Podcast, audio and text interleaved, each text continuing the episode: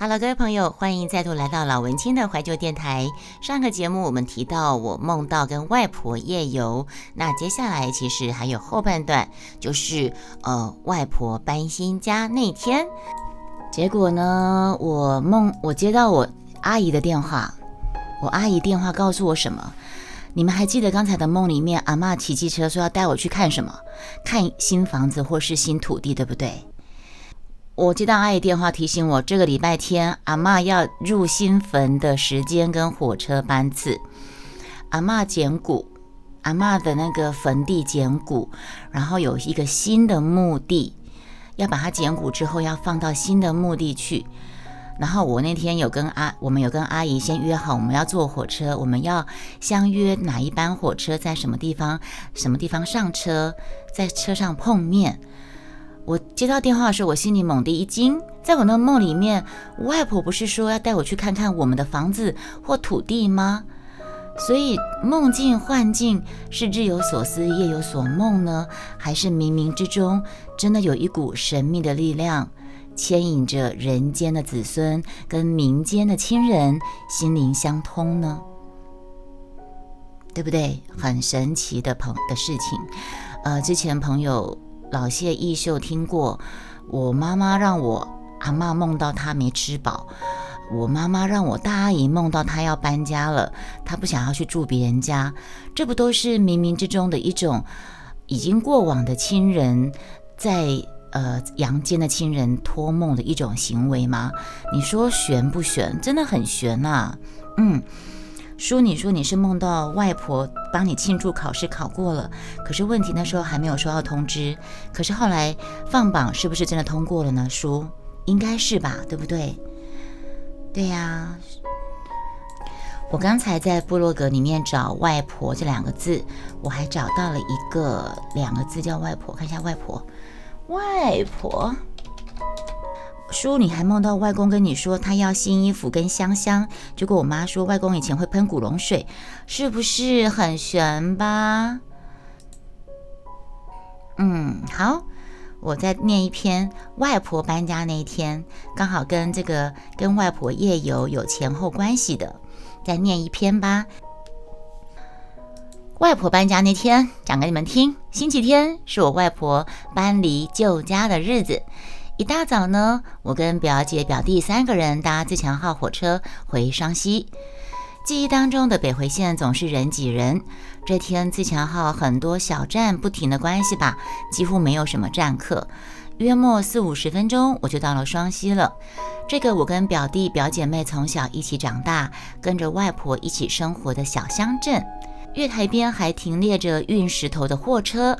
以前还都会见到运煤的车，这些车子、这些火车在台北都会区根本都看不到的吧？小小的检票口是小学时期会跑去车站接从台北念大学、周末回乡下的表姐的等待处，也是国中时期回双溪度周末，到了星期天傍晚，呃送会送我搭火车依依不舍的三舅妈的告别的地方，就是双溪火车站。车站外面简单市集还是很热闹。左边一家面店冰果室，是我从小学到开到现在。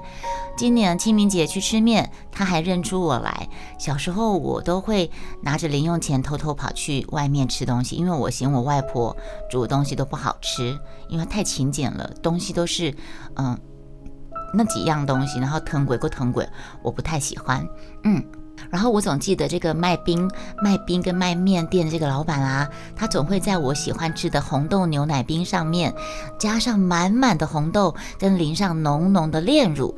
而他的馄饨面有着七八颗肉香味美的馄饨。那街上呢都是翻修过的二三层楼的房子，可是行走的人很少。我想起外婆有一次曾经对着翻修后的。几年后的房子说，嗯，那那时候因为我住外婆家，那个房子是旧房子，后来经过一次两次翻修，越盖越盖楼层越高。可是呢，大舅、二舅他们三舅都相继搬离开家乡到台北，因为小孩子要念书，都离开家乡。所以为什么莫愁小时候很孤单？因为呃，在我比较小的时候他们都在，但是到了我三四五六年级的时候，一个一个都搬走了。到最后就剩下我一个人在那边，一直到小学毕业，所以嗯，有一段时间是非常的孤单寂寞的。嗯，大舅二舅相继搬离开的时候呢，我还记得我外婆有一有一次，她就在那个空空荡荡的好几楼、好几栋、好几间房子当中走来走去，然后就很失落的说：“阿楚撸 K 撸大，阿郎撸大撸旧这样子。”嗯，我还记得阿妈讲。这句话的时候的落寞的神情。那河边有一间打铁店，呃，双溪有一间打铁店在路边啊，历史很久远，我印象对它很深刻。好像紧邻有两家，现在有一间还屹立不摇着。嗯，这座桥已经拓宽很多年了。我曾经站在那个旧的桥上面，躲在人群当中凑热闹看河边发现的一具浮尸。印象里还看到一小节苍白的小腿，晚上做噩梦，应该是我小时候曾经有一次路边，而不是路边，河边有发现一具浮尸啊。然后因为乡下嘛，乡下人都会奔乡走告说：“哎呦，都有那个狗头，我有发现一具尸体。”然后大家就会很很很凑热闹的跑去看，然后我也就跑去看，然后结果我看到我在人群当中看到那个。岸边有一一具尸体，然后可是已经用草席盖着，只露出白白的脚。然后我看了之后，我就连续做噩梦。我也曾经在那个桥拆拆建的时候呢，看到牵着外婆的手，晚上渡过简易便桥，到车站大姨妈日本宿舍的家。那个时候，外婆天天都会到大姨妈家看连续剧。从大阿姨、小阿姨，还有翠珍表姐，都曾经在日本宿舍担任过国台语翻译的角色。看每次看到外婆看到电视，看到眼睛眯上，这些翻译官他们都会停，偷偷停止翻译，然后很好笑哦。阿妈明明明就已经眼睛闭起来，好像睡着了，甚至还打呼了，然后翻译的人就。就可以省，就不讲话，对不对？但是你只要不讲话，你话停下来，他就会睁开眼睛，就会说“够够了可以啊，阿奈伯贡”，对，就会这样，很好玩哦，很奇怪哦。车子终于拐进山路，我们下了火车。我记得那天阿妈搬新家那天，我们火车下车之后呢，就坐着表哥他们的车到山上，拐进山路，到达山上，到了外婆长眠六年的地方。今天是他老人家。Q 谷的大日子，双溪山城雨水多，清明才扫过的墓，一下子又荒烟蔓草，连小树枝都长高了，遮蔽了路径，害我们一下子找不到外婆占据的墓地，还是靠师傅帮忙，好久才找到的。依照师傅的指示，啊，先跟土地公烧香，然后谢谢他这段时间对外婆的照顾，然后跟外婆烧香，告诉他要我们要搬搬离开这个地方了，要住到新的房子喽。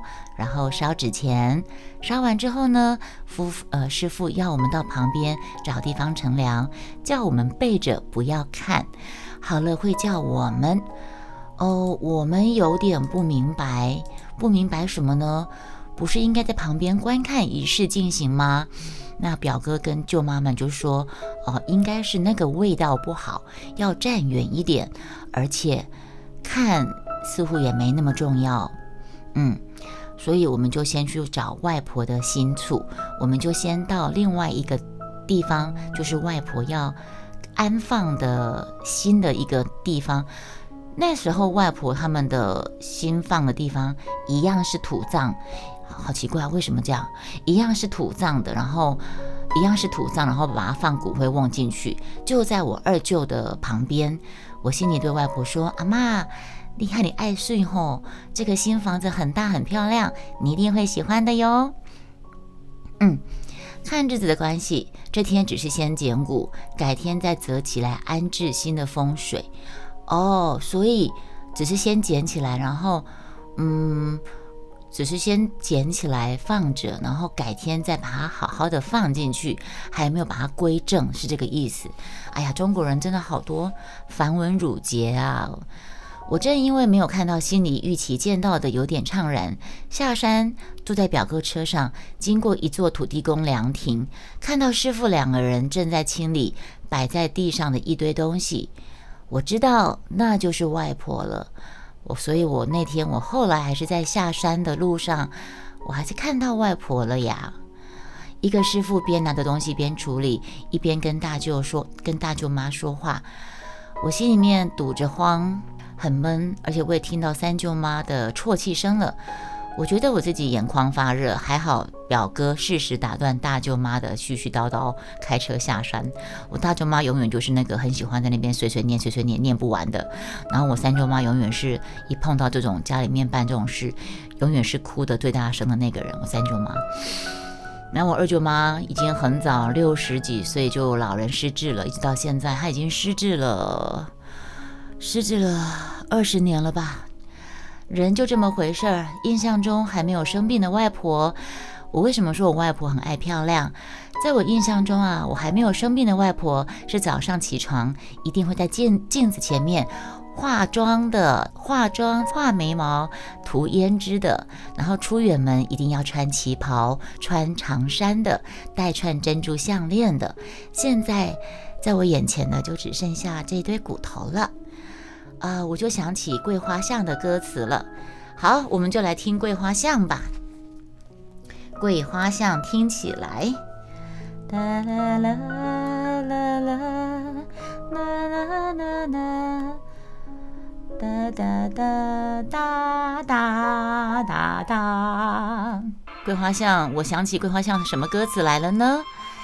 想我一生的运，想我一生的命运命，亲像风吹拍断线，随风浮沉无依我，一山漂亮过迄山，一一旦落土，诶低头看，只只存低骨心已暖，只存知骨身已烂。好像唱用听的好了，我不会，我不会念台语。从山上下来去火车还有五十分钟，我独自在小学方向随意漫步。先来到三中庙，小时候跟着外婆在这边看野台戏。过年过节，我会跟着外婆到这边烧香拜拜的地方。积存积骨心已暖，只是我现在看到的这个是翻建后的三中庙。里面更金碧辉煌了。你们知道我们双溪阿妈家有个三中庙是哪三中呢？你们要不要猜猜看？你们应该猜不出来的。我台语很，我台语呃生活台语还可以啦。可是呢，可是这种歌词的台语太太文言文了，我不会讲。你们知道三中庙怎么来的吗？跟你们讲个故事。我们双溪双溪外婆家有个三中庙啊。就是他们听说啊，他们当年唐山过台湾的时候，他们担着扁担，然后带着从从他们唐山带着三尊神明。这三尊神明呢是哪三尊？你们要不要猜一下？宋朝的三个人，宋朝的三个有名的人，然后他们就担着这个神像走啊走。一路走走走，结果走到双溪这个地方，那个扁担就断掉了，扁担就断掉了。他们就跟那个神像寡不会说：“你们是不是要在这边定居呢？”结果神像就醒不会了，所以他们连家的这一票人就在双溪这个地方落地生根，然后就盖了一座庙，叫三中庙。你们要知道这三中庙供奉的是哪三尊吗？哪三中吗？宋朝的，跟你们提示一下，不是我们一般拜拜的三三尊哦。你们要猜吗？月跟文哦，我老哥，你奶叫你厉害，我看我有没有猜对，我看你有没有写对，是哪三宗呢？哦，不对耶，我之前也以为是月，没有没有月，我以前以为有，我以为有月，结果没有，可是你写对一个，文天祥。张世杰、陆秀夫，他们当时从唐山过台湾到双溪落地生根，就是因为他们背着的这三尊神像。文天祥、张世杰、陆秀夫啊，算了，不要听了，这不好听。然后我当时我三舅就就开玩笑说，这个扁担哪里不好断？为为什么要断在双溪这个鸟不生蛋的乡下地方，这个穷乡僻壤这个山城呢？为什么不会断在台北市忠孝东路一带啊？这样子我表我他们就发财了呀！哈哈哈哈。沿着庙再往国小方向走，又经过一座桥，可以看到。远处绿色的河水跟浊黄河水交汇，这就是双溪的命名由来。而山上的蝙蝠山依然张开翅膀，俯瞰着双溪，岁月无尽的流动着。然后桥的另外一边，山坡的扶手，听说只是听说啦，很久以前那个是双溪的红灯区，双溪的红灯区。该去搭火车喽！从三中庙旁边看到一条幽静小路，忍不住弯过去看看。有一堵老墙，很有沧桑感的。老墙旁边是一座老店，叫灵异和堂，是传统的中药店。上下联分别写着“义士济世人权通菊巷，和风暖日春满杏林”。这个是有照片的啦，我现在没有照片，直接用讲的。搭车时间到了，我们又回到火车站。或月台依旧是记忆深处的感觉啊。国高中周周往返的乡愁跟离愁的月台还在。外婆今天算是离开旧厝，改天再入新屋。阿妈，我们改天再回来搓汤圆，庆祝你搬新家喽。我们回台北喽。就这样讲完这篇啦。这首是连名带姓，阿妹的连名带姓。以上就是我在另外一个声音直播间我开台的时候讲的两段故事，我把它剪成两集在 Podcast 的播放。这一集的节目里面有个背景音乐是阿妹的连名带姓，还有前面是谁啊？诶啊，我忘记了，等一下我开听一下。哦，想起来了，桂花巷，嗯。呃，这两首，一个是潘越云的《桂花巷》，一个是张惠妹的《连名带姓》，在里面有用到这两首歌。虽然说 Podcast 好像对版权抓得非常的严，可是反正雅轩在在在在 Podcast 也是默默无名小辈啊，而且用一点点再说吧，反正就就就就这样了。嗯，那我们下次节目再见喽，拜拜。